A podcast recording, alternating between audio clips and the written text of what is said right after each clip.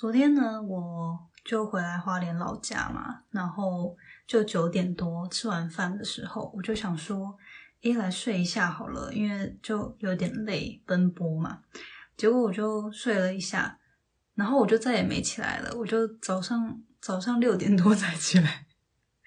然后我今天因为一整天有上课，所以我就又很忙，然后就想说，天呐，我的直播连续。就是这样被打断了，就被我一个午觉给打断了，晚觉了，被一个晚觉打断了，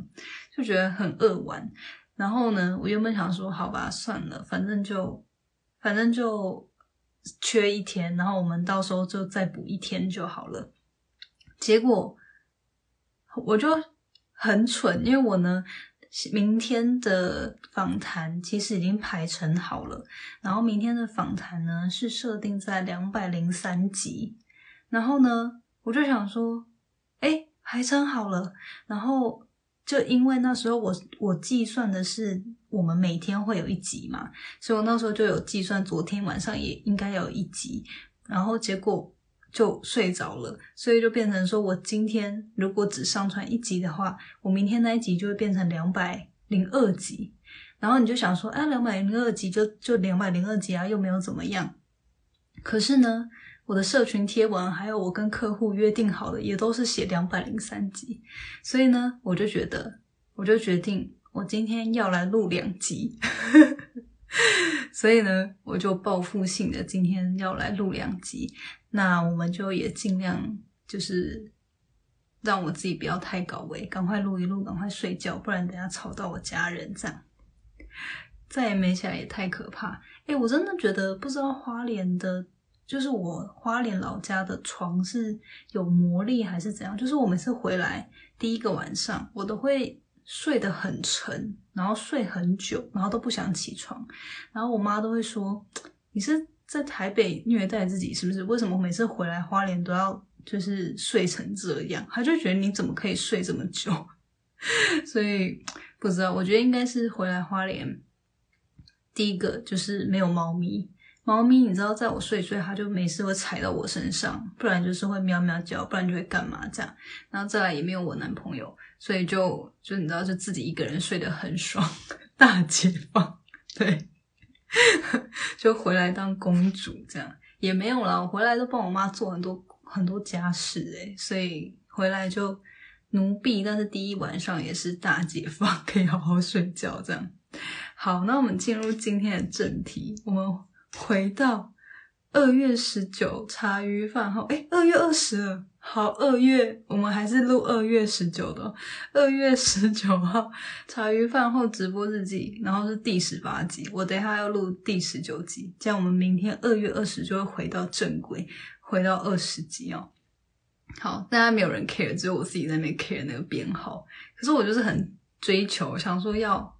既然都已经这样安排了，一个错乱掉，我就觉得很麻烦，我想说，那我不如我就今天就是升个两集出来，这样。所以大家到时候，你知道，明天如果有些人今天没空听的话，你明天有三集可以听哦，就有两集直播加一集的那个那个专访，这样。强迫症，我应该没有像你这个设计师有强迫症吧？但我的确有些时候是是有一点强迫症，没错。好，那今天呢，就是我刚好看到一个影片，然后我觉得很有收获，就跟大家分享。相信应该有蛮多人都听过黄山料这个人。那如果大家有在追踪他的话，应该有看到他今天有分享一个影片。然后我觉得这个影片讲的很好。呃，如果你还没看过的话呢，待会大家可以自己去看。然后我也会把他的这支影片呢放到到时候上传 Podcast 的资讯栏。可是这个影片我就觉得蛮有感的，所以简短跟大家分享一下。他就说，如果你不够强大，认识谁都没有用。当你还没有办法提供价值时，你进行的社交多多数都是无效社交。你认识了某人，不代表你被认可。所谓的社交是，你遇到问题时，有多少人愿意帮助你。或是换个角度想，建立人脉的过程，不要想着谁能帮到你，而是要想你能帮到谁。你所提供的价值有多高，你就能攀到多高的人脉。有效的社交一定是资源对等、等价交换。等价交换。当双方价值观相同、知识的层级、文化都达到类似的高度，才能有愉快的交流。大家都在这个社交圈看见各自的利益和前景，这时候交流就是有来有往，人脉就建，人脉就成立了。另外，当你足足足够强大时，你自己就是人脉。别人若不要你，你也永远有自己。所以别花心思在，所以别花心思在无效的社交，多花心思在提升自己。我觉得他真的是文笔很好的一个人。然后，呃，就是我有买买他的书，买过，虽然还没有看完，但是我就其实他社群的东西我喜欢，我很喜欢看，就是很中肯，然后也讲的很有。很文青吧，就是有时候就会觉得，哦，他的东西就还蛮疗愈的，会看一下。那今天看到这个，我就觉得真的很，就是讲的非常的精辟。因为我不确定大家，嗯，是不是个爱社交的人，或者是大家平常有没有在社交？那，呃，因为像我自己，其实我本身是一个内向者，就是。在还没有刻意练习怎么社交之前呢，其实我是很不喜欢去守宿的人，就是我是可以那种一个人在家一个礼拜，你只要给我吃的、喝的，然后用的，就是生活必需品，我可以一直在家的那种。但是当然，就是后来因为就是工作的关系啊等等，所以我开始学习怎么样跟人家交流社交，然后呃，其实也是渐渐的，因为这样子的呃练习。然后也有算是不可抗力的原因，就是当时在美国工作的时候，有必须得出去社交，所以那时候就有点半被迫的练习这一块的技能。但是我还记得啊，就是我还记得以前，尤其是代表公司的时候，其实就是要那种主动去认识人的感觉，然后你就会觉得自己好像有求于人。然后好像有目的性的要去认识人，其实那感觉还蛮蛮奇怪的。就是你好像在跟人家建立关系的时候，呃，我自己啊就会觉得自己处在位阶比较低的感觉。然后很多时候，呃，尤其在刚进入职场的早期，就是如果你是社会新鲜人的话，常常就是会。就很菜嘛，菜比吧。所以你在那个社交场合的时候呢，你如果又遇到一些很嗯，就是比如说都是 C level 的人啊，都是一些比较企业高管的人，就会觉得自己很没有那个底气，很没有底气，对，去认识对方，然后好像讲什么都觉得很别扭，很害羞，然后也觉得呃，人家为什么要花时间在我身上这样。但是我觉得这件事情啊，就是呃，随着我自己过去呃慢慢的累积，然后也自己在自己的领域里面有开始建立一些信誉或者是一些作品集、一些专业能力之后。这件事情就渐渐的减少了，然后我觉得至少我现在是跟别人认识的时候，我虽然可能还是会紧张，尤其是比我比起我资深很多的人会紧张，但是比较不会有那种低人一等的感觉，然后也觉得现在就会觉得，诶，其实我自己是有办法提供对方一些资源，甚至是别人做不到的东西的时候，那种感觉跟自信，就是那个底气就会比较足。所以我觉得今天看到呃这个黄山料的影片呢，我就觉得非常的有感，因为我觉得要打造好的人脉呢，其实就是像它里面提到的，其实嗯在一开始我们或许就是我们很多时候可能在直癌的早期都会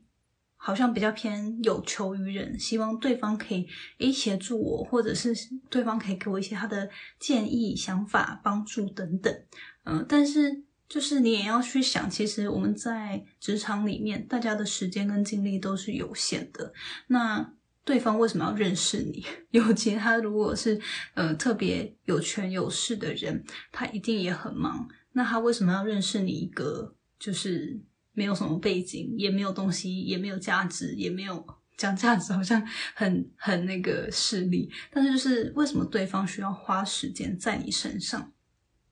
因为像我现在就是真的有时候比较忙，然后可能有些时候会像以前还是学生的时候，当然就会，哎，有什么信啊，有什么机会，你都会去看。可是进到职场之后，就真的是你会很去挑选你花时间的对象，去挑选跟筛选你花时间和精力的事物。嗯，像社交场合也是，然后呃，这种可能没有人介绍的关系，你要不要真的去花时间去认识，也是一个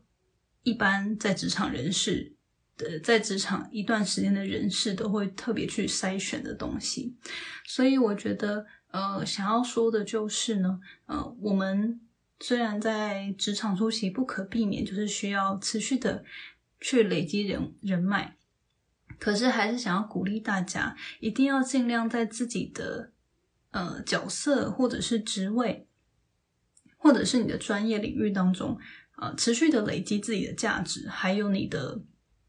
嗯，不管是信用度、作品集，或是专业能力，因为这样子你才有办法，呃，有底气跟有筹码去跟别人认识，别人也会愿意花时间在你身上，更加的了解，诶，你到底是谁，而不是只是说，哦，嗯，就是别人可能是某个公司的 CEO，或是某个公司很厉害的人，可是你的话，你可能就是，呃，也不是说。只是单纯是上班族或者什么没呃有不好，就是没有这样没有不好，只是说我觉得很多时候我们要为自己打造一些可能比较独一无二，或者是对方也愿意花时间在你身上的一些他需要的资源或人脉，或者是记忆点。对，那这些东西有可能是你的专业能力，有可能是你，比如说像我自己好了，呃，我就是有在行销上面的一些。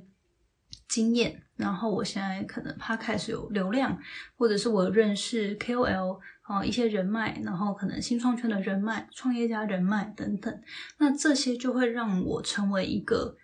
或许别人他有什么问题，他来找我，我就可以协助他去解决。那这个呢，就是。呃，我自己觉得我现在对于别人来说会是一个有效，然后是一个好的、有帮助的人脉，而不是只是哦，就是那个人他在哪里工作，然后这个人就没有记忆点了，就结束了。对，那我觉得其实很多时候，呃，我们在人脉的关系当中，也不是只有。可能专业能力上面有什么价值，就真的是回归到你可以为别人提供什么样的呃解决东解决方案，或者是嗯一些价值。比如说，他也不见得是工作上面，有可能是诶，你这个人就是特别会煮饭，或是你这个人对于什么东西特别有研究，然后他想到什么。呃，某个领域的时候就一定会想到你，或者是他在某个地方有什么问题的时候，他就可以找你去询问，然后他就可以得到解答。那我觉得这种都是你个人的特色跟价值，都是你可以成为别人人脉中就是独一无二、创造自己记忆点的地方。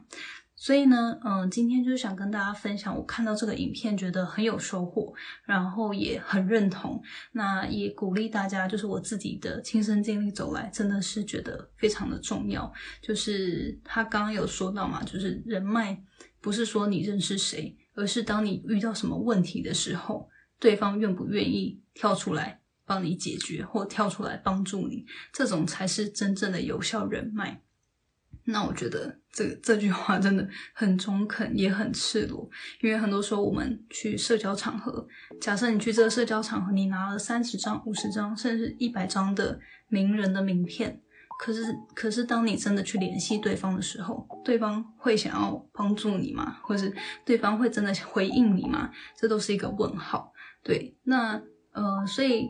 这个就是我觉得，嗯，需要慢慢去累积啦。那像我自己的话，其实我现在，呃，在平常不需要别人帮助的时候，其实我都尽量去会去跟人家说，如果我可以帮，我就会帮。然后我也会觉得说，我自己身边，因为可能我个性的关系，也很喜欢去认识各行各业的人，所以很多时候别人可能就是会来请教我说，哎，有没有认识某个领域的谁谁谁？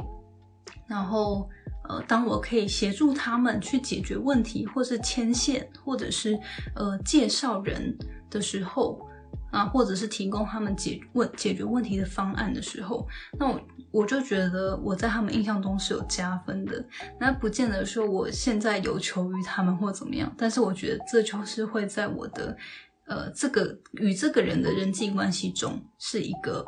有效的，就觉得诶。他会觉得我是一个很不错的人脉，然后是可以对他有帮助的。那未来如果真的遇到一些问题，或者是呃有想要请教对方的，相信对方也会是比较乐意去协助你。所以就这边也鼓励大家可以去思考一下，呃，你在你的产业当中，你在你现在的人生当中有没有办法？去思考说，诶，自己可以创造什么样的记忆点，可以创造，会给提供什么样的价值，或什么样的能力，去帮身边的人，呃，解决他们的问题，或者是协助对方。那相信这也可以帮助大家在累积身边的好人脉呢，呃，持续的加分。那未来自己有求于别人的时候，也会比较容易获得贵人的帮助，这样。好，那这个是第一个部分，想跟大家分享的。谢谢你今天的收听。如果喜欢今天的节目，欢迎你到 Apple Podcast 帮我打五颗星，给予鼓励。希望收到我更多的分享，你可以在 IG 上搜寻 Janet Lin，我的账号是底线 J A N E T 点 L I N 底线。想要消除 Monday Blue，也欢迎你订阅我每周一都会发送的 Power Mail 电子报。二零二一年，Jenna 也将在每个季度举办听众专属线下聚会，促进大家可以交流成长。有兴趣参加的话，也欢迎报名关注哦。所有的详情都可以在资讯栏中找到哦。那我们下次见喽，拜拜。